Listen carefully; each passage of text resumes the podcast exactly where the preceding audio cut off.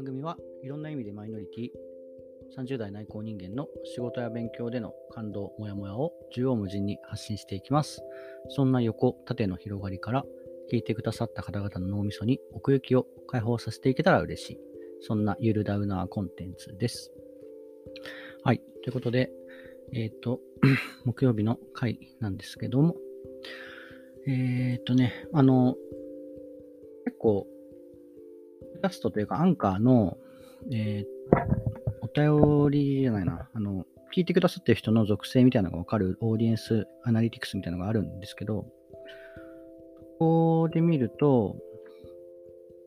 あの、聞いてくれているプラットフォームが何かっていうのだとね、あの、今まで Spotify が7割ぐらいあったんですけど、Apple Podcast が結構増えてきたのかな？あ今、Spotify が7割ぐらいだったのが、えっと、56%っていうところに落ちてて、でそのその14%分はどこから来たのかなっていう感じなんですけど、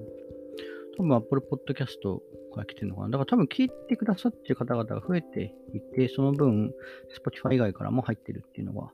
あるんかななんて思いますが、はい。まあ、Spotify で、えっ、ー、と、アンカーって Spotify の、えっ、ー、と、提供シーンで、まあ、それで聞く、見ると、まあ、男性が85%、Spotify で聞いてくれてる人のね、中のと、あと、その中、その中でもじゃないや。あとは28から34歳っていう方が40%。で、2番目に多いのが35から44歳。だから28から44歳ぐらいの何年間 ?10、16歳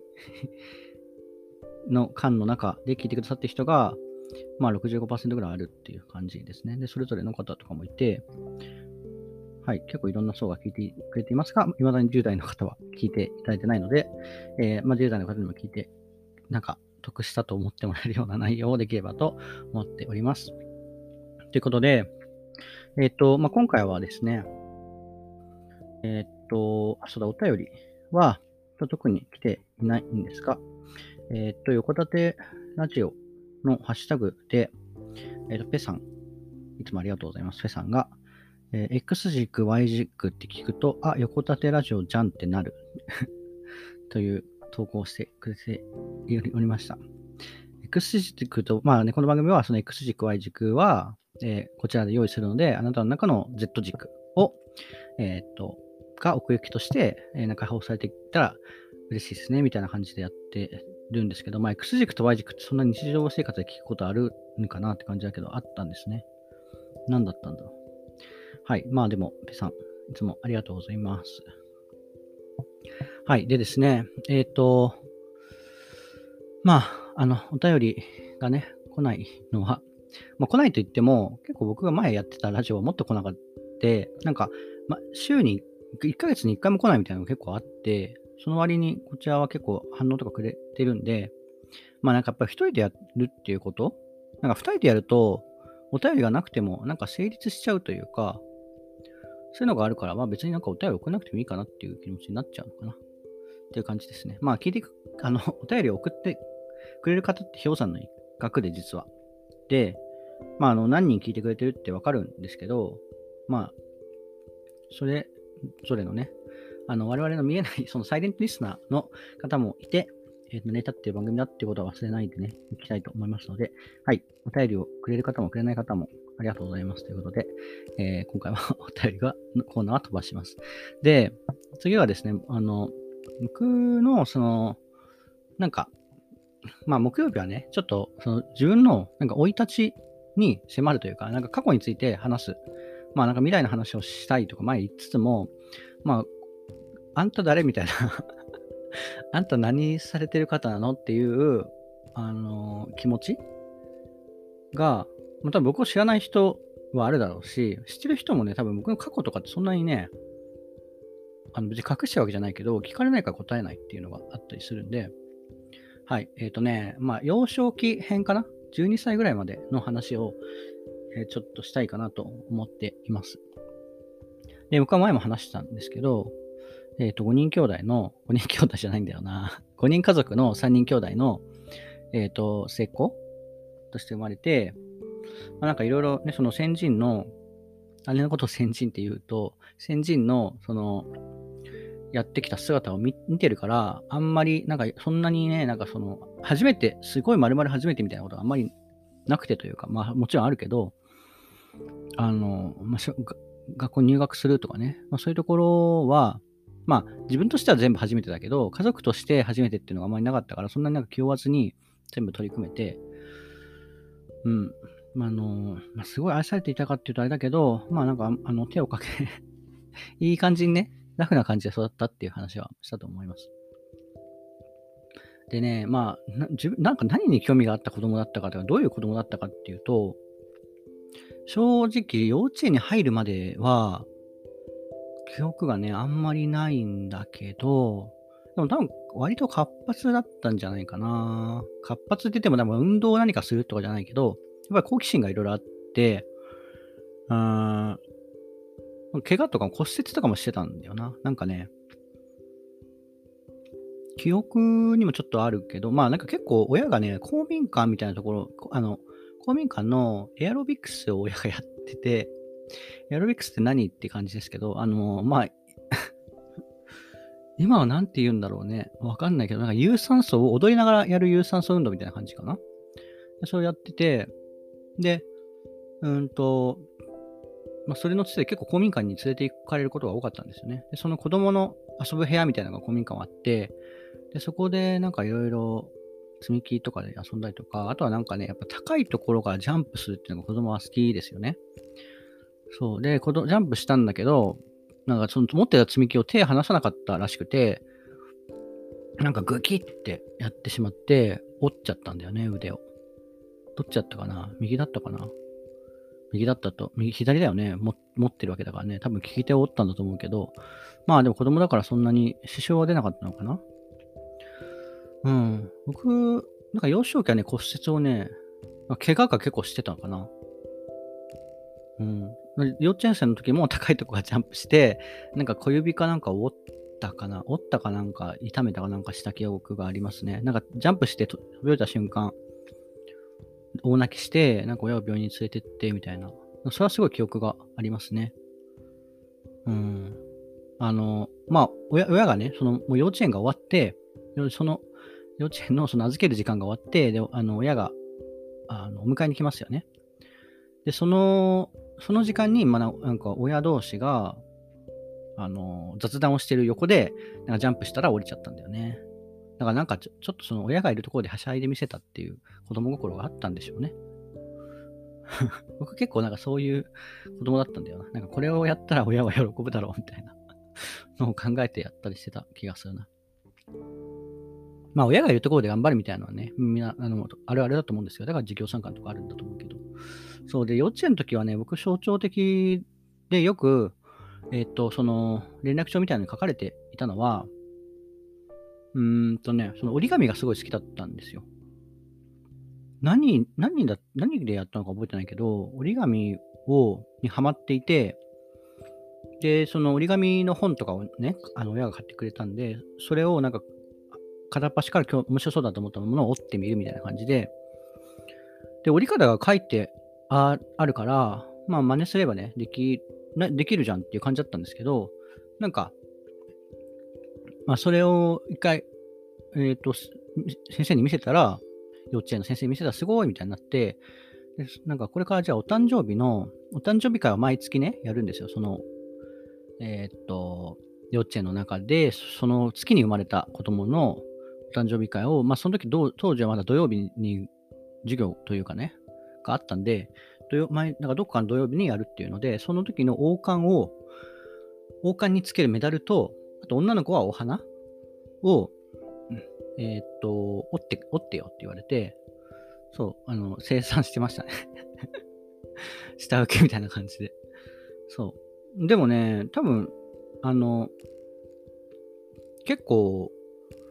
子供にしては綺麗に折ってたと思います。あの、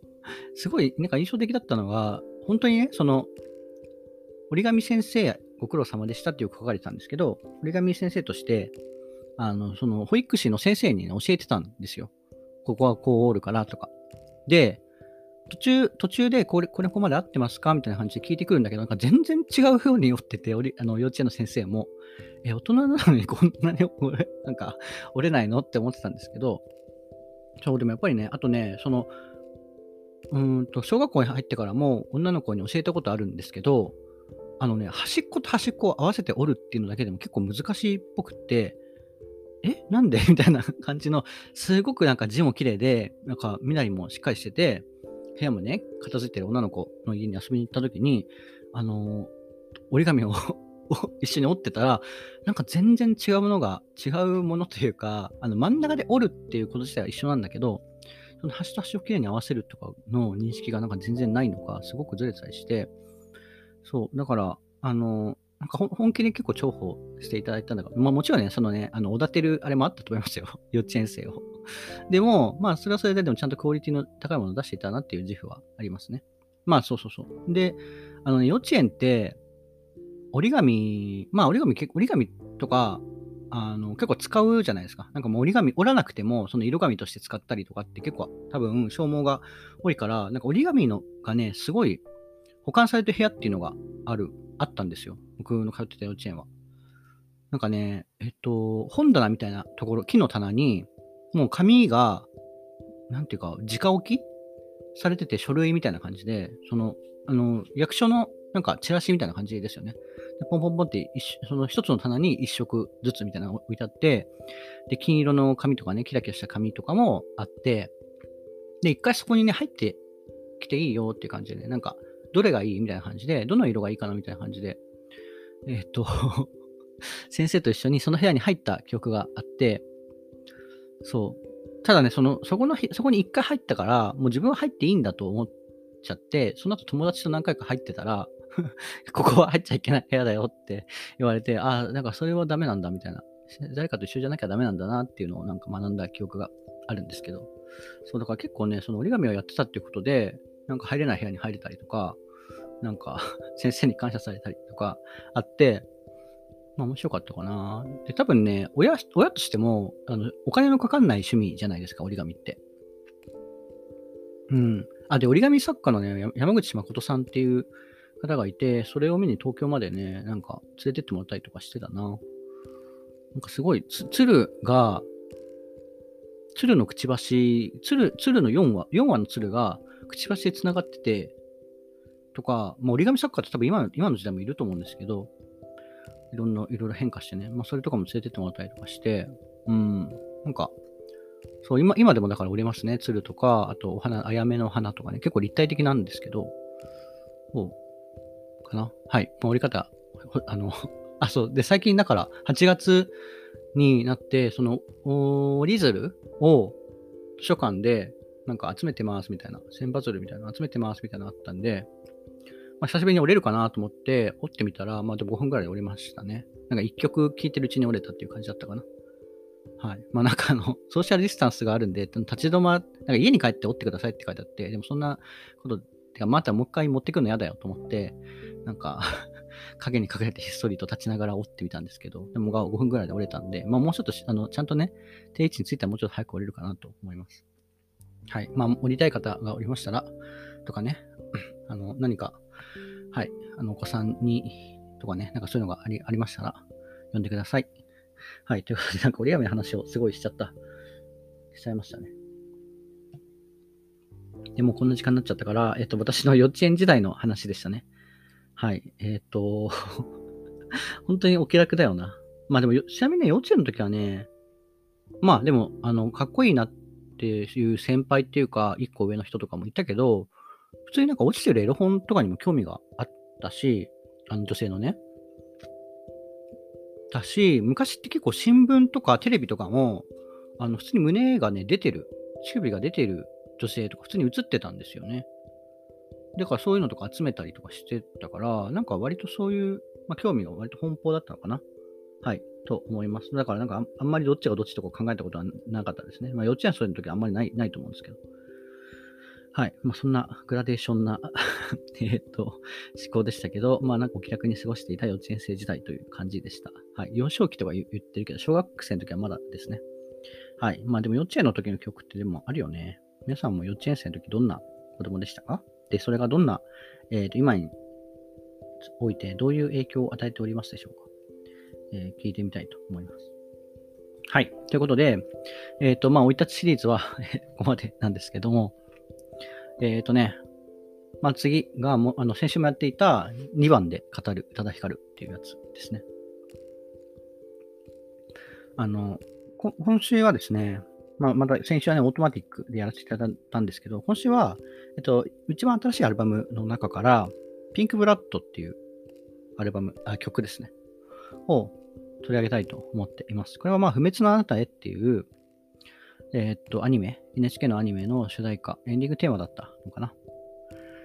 はい。まあ、うん、それは多分ね、そのために書いたっていうよりかは、もともとあった曲をそれに当てたっていう感じだと思うんですけど、そうこれこれもね、結構歌詞がいいっていうか、あんまり多分、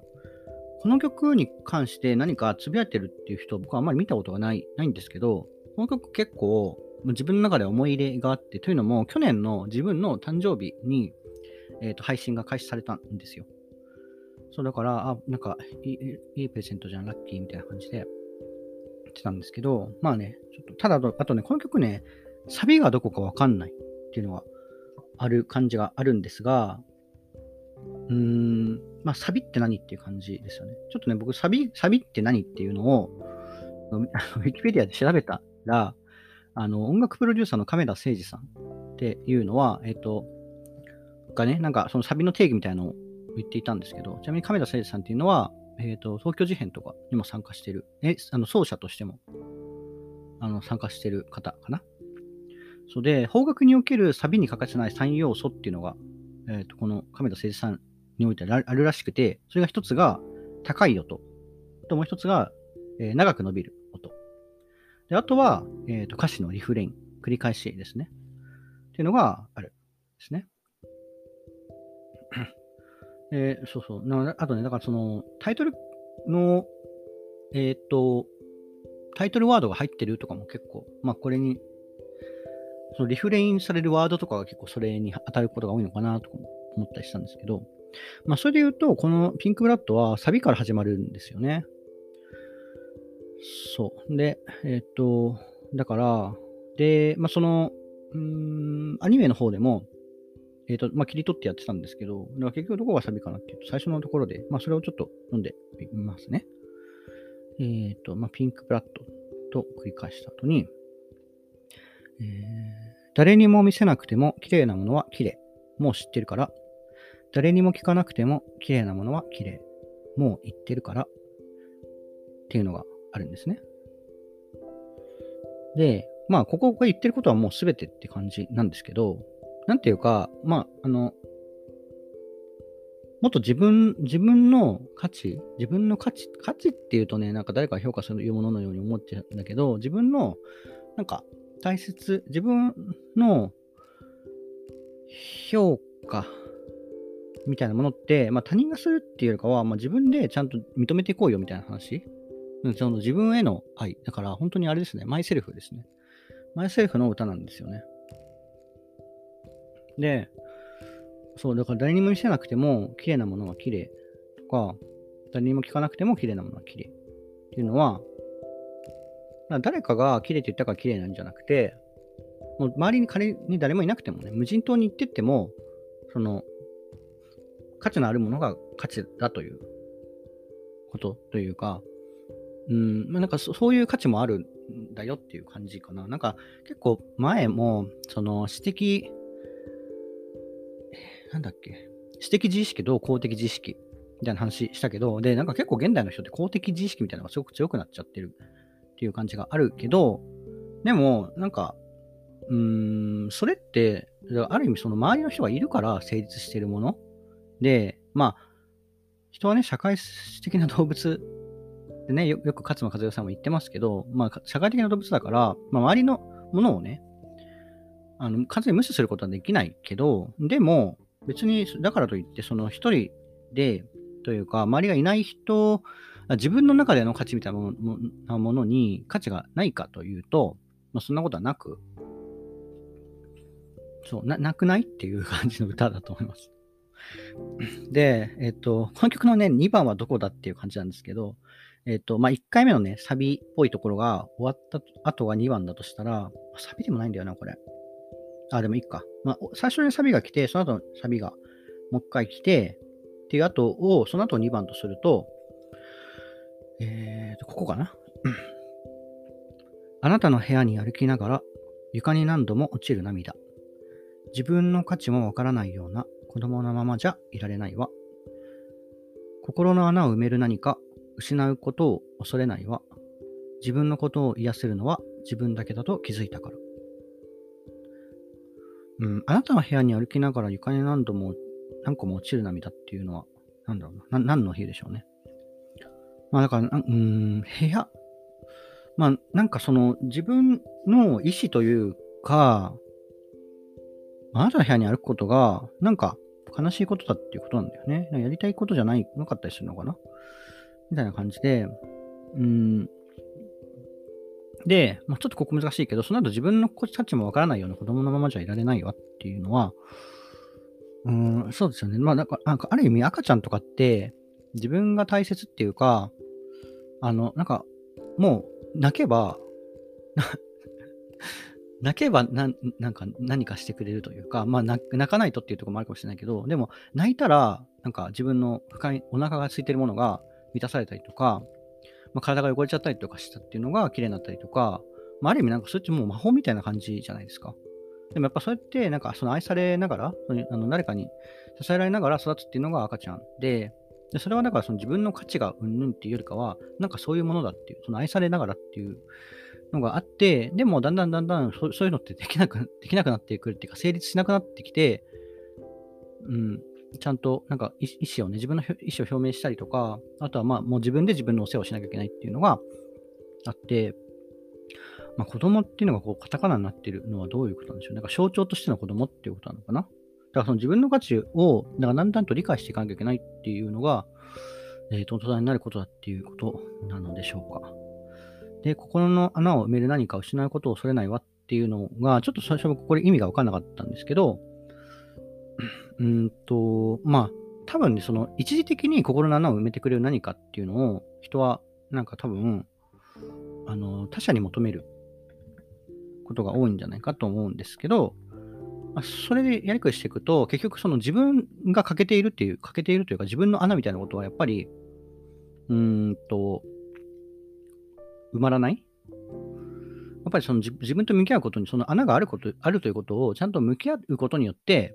なんかそれ、それがちゃんと、その、まあ、欠けて欠陥かもしれないけど、でもそれも自分だっていうふうに受け止める。だから、それって多分、あのー、大変なんだけど、うん、でもまあそれをその自分の穴を埋める何かっていうのを失う？失うってことは、だからそのそれがないことを認めるっていうことだと思いますけど、まあ、それを、まあえーと、恐れないっていうのは、まあ、やっぱり勇気がいることだということかなと思います。で自分のことを癒せるのは自分だけだと気づいたからっていうのは、まあ、その通りですよね。そのまんまっていう感じ。なんでちょっと特にあんまり触れないんですけど、あのね、僕、この、あの、ピンクブラッドっていうタイトルも、最初ちょっとあんまり意味がわかんなくて、結構いろんな憶測がね、飛んでいるし、宇多田ヒカル自身も最初なんかピンクブラッドってどういう意味ですかって発売直後にうーんと、なんか、インスタライブかなんかで質問が来てたんですけど、なんか、ちょっとすぐには答えませんみたいな感じで、ちょっと発売したばっかりだから、もうちょっと経ってから答えるねみたいな感じで答えてて、で、結構さ、一番最近の、あ、違う違う。えっ、ー、と、Spotify の、えっ、とライ、ライナーノーツ？ボイスノーツ？なんだっけ？ライナーボイスだっけな？なんかその声で、えっ、と、各音楽、曲の、えっ、と、説明を副音声みたいな感じをするっていうのがあって、それでは、あの、まあ、それもどういう意味かちょっとよくわからないんだけど、ブラッドオレンジとピンクシャンパンを混ぜた、えー、っと、カクテルみたいなのを友達の家で飲んで、で、それで帰ってきた時に、えー、っと、まあなんか仮の曲みたいなのを作ってて、で、それの仮タイトルみたいなのをよくつけるんですけど、宇多田ヒカルさんは。そうそうそう。なんか、あの、いろいろつけるみたいで、あの、例えばね、その、あれ、キサンドクライの、仮タイトル、皆さんご存知ですか？ってる人は知ってるかもしれないですけど、ダンシングリアっていう仮タイトルでつけてたらしくて、なんか結構、イントロからちょっとアッパーな感じなんですけど、それをなんかリアディゾン リアディゾンってわかりますか？リアディゾンっていう、あのー、グラビアアイドルがいたんですけど、昔。その人を歌う人がすごい好きだったらしくて、でそのその子が踊ってるようなイメージで、ダンシングリアっていう。で、クサンドくらいつけてたんですけど、まあそういう感じで、えっと、このピンクブラッドにも、仮タイトルピンクブラッドってつけてたんですね。でもそれが結局そのままタイトルになったって話で、だから結局、ねそのピンクブラッドに関してのなんか大きな意味っていうのは、まあ、その時は多分なかったんじゃないかと思うんですけど、まあ、自分なりに解釈するとね、ピンクブラッドってだから、えっと、その造語というか、うん、あの、まあなんか多分勝手に作ったカクテルで、まあ美味しそうだなと思って作ってみたけど、多分美味しかった。なんか印象に残ったんでしょうね。多分見た目とかも綺麗なんだったと思うんですけど、そういうなんか、それこそだから別になんか誰かに認められてるわけじゃないし、なんか人気があるわけじゃないけど、でも美しいものってやっぱあるから、あの、っていう感じでそのピンクブラッドっていう感じ。まあそういう意味もあるんじゃないかな。あってほしいなっていう感じですね。結構、まあ、僕あんまり他の人の考察をあの 読んだとてっていう感じがあるので、でも一個、あの、その時に宇多田ヒカルがノンバイナリーだっていうふうに、えっ、ー、と、公表して、で、なんかそれの意味があるんじゃないかみたいな感じで勘ぐっている人がいたんだけど、うーん、まあ、そ、それもねな、なくはないと思いますよ。それだって自分の話だから。でもそれってたまたまそのタイミングが重なっただけで、なんか、しかも別に作ったのってもっと前らしいから、うん、まあ別にそれが外れてるとかいうわけじゃないんですけど、ななんか、あの、なんか目に見えるものを拾って、なんか文章にしてみたなっていう感じがしたんだよな。い今目に見えてるもの。そう。でも、うん、僕は結構このこの曲の歌詞って、結構現代人すごい必要な本、話だと思うんですけど、あんまりなんか刺さってる人多分いなくて、うん、でも僕はすごい好きで、なんかね、なんか幾度となく思い返すんだけど、まあでも聞くたんびになんかあんまり、聞くたんびにっていうか、まあこの曲あんまり流行ってはないよな、みたいな感じで 聞いてて、まあでもね、やっぱね、2曲目にあげる、そうだからね、2曲、だから例えば DJ とかがいて、2曲目にこの曲入れる人っていないと思うんだけど、まあだからこそ選んでみたっていう感じです。はい。で、最後、コーラスっていうのかな？これなんて言うんだろうね。サビでもないんだよね。ただ、なんかメロディーが変わって、あの、このメロディーがあって、で、ここがもう一番最後なんですけど、えー、と、サイコロ振って出た数進め、終わりの見えない道だって、後悔なんて着こなすだけ、思い出に変わるその日まで。サイコロ振って一回休め、周りは気にしないで OK。王座になんて座ってらんねえ。自分で選んだ椅子じゃなきゃダメ。っていうのが最後のことなんですけど、僕結構この曲聴いた時に一番なんか最初にね入ってきたのはそのサイコロ振って出た数進めっていうところで終わりの見えない道だってってあるんですけど、まあこれなんかすごろくみたいな話で、そもそもなんかその終わりの不滅のあなたへっていうアニメを見ていなかったから、から、えー、っと、なんかそういうなんかボードゲームみたいな話なのかなと思ったんですけど、まあ、全然そういう話ではなかったんですけど、今思うと、サイコロ振って出た数進めっていうのは、もうなんか正解とかやっぱりないし、誰かの正解はあなたの正解じゃないし、むしろその出た目を正解としていきましょうよみたいな話なんかなと思って、でも後悔とかあっても、もうまあそれはそれであるもんだし、ちょっともうなんか着こなしていくぐらいのどれを持っていきましょうよみたいな。で、王座になって座ってらんねっていうのも、もうその王座みたいな話もね、えっ、と、まあ、それだって王様って人がいて王様になるじゃないですか。なんか私が急に一人で王様だって言ったって、まあ、王様にはなれるかもしれないけど、本当の意味でというか、そう、だからその、なんかその、王位は無人島に持っていけないでしょ、多分。だからそういう話じゃないよっていう話で、で、自分で選んだ椅子じゃなきゃダメっていう感じは、もう自分でその必要だと思うなら椅子を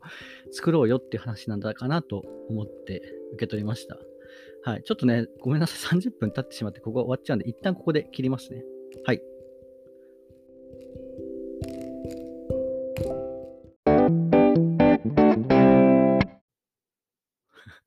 ょっと8時30分超えになってしまったんで、なんかテロ本みたいな曲を入れてみたんですが、はい。えっ、ー、と、2番で語る歌田ヒカル、前より長くなってしまって、えっ、ー、と、ちょっとね、これ、生い立ちシリーズと歌で光るをね、一緒にやるって結構企画として、あの、破綻してるかもしれないんですけど、でもやっぱりね、なんかその僕がね、多分10代だったとしたら、なんか他の人がどう悩んでるとか知りたいし、で僕はね、その歌10代の時に歌光にすごい接していたから、10代、20代の時に。そうだからね、あの、うーん、ななんかそその、自分をね未来から見も見守っているとしたら、こういうことを伝えたいなっていうことを伝えたいというか、まあなんかこういうの興味あるだろうな、お前、みたいな感じで、えっ、ー、と、お送りしています。はい。まあね、その曲としての良さみたいなの多分あるんですけど、僕はもうなんかメロディーのこととかはよく語れないし、まあ歌詞だけをフォーカスしたっていいいい曲なんで、まあ、だし、まあそれ、それラジオっぽいじゃんっていう感じ。はい、で、やりましたが、えー、っと、皆さんもよかったらピンクブラッド聞いてみてください。まあ、ツイッターとかでね、なんかやややれればいいかな。はい、ということで、えっ、と、まあね、あの、あのお い立ちシリーズ、かっこ幼稚園編というのと、えっ、と、2番で語る歌で光る、えー、ピンクブラッドの2本立てで今回はお送りしましたが、まあね、この2つは、まあ、まあね、なんか、なんでしょうね。まあ、折り紙とかも、とか歌光るのピンクブラッドとかも、まあ、聞いてから、というか、接してから、これまでに幾度となく振り返ってきて、で、その直接接してるわけじゃないのに思い返すって、やっぱり好きってことだと思うんですよね。なんか、そうそういう時間が長いほど、やっぱ好きだっていうことだと思うんですよ。直接接しているわけじゃないのに、頭の中で流したくなる音楽とか、直接接しているわけじゃないのに、その頭の中で、その思い返したくなる人との会話とかね、その人の表情とかね、やっぱりそうやって好きだっていうことだと思うんで、はい。なんかそういう好きなものの話を、えっ、と、どんどん語っていける、はい、感じでやれたらいいかなと思っております。ということでね、はい、この番組を、えっ、ー、と、もうね、まあ、やってみてそれをあの正解にしていくし、えっ、と、まあ、まあね、その大いみたいなね、大い継承戦みたいなね、その戦国時代とか言われておりますが、私はあんまりそあのそうそういうとこじゃなくて、その影のね、ところから、え、っと、皆さんの脳みそを食べ続けていけたらと思っておりますので、はい、引き続きよろしくお願いします。ということで、今週もありがとうございました。バイバイ。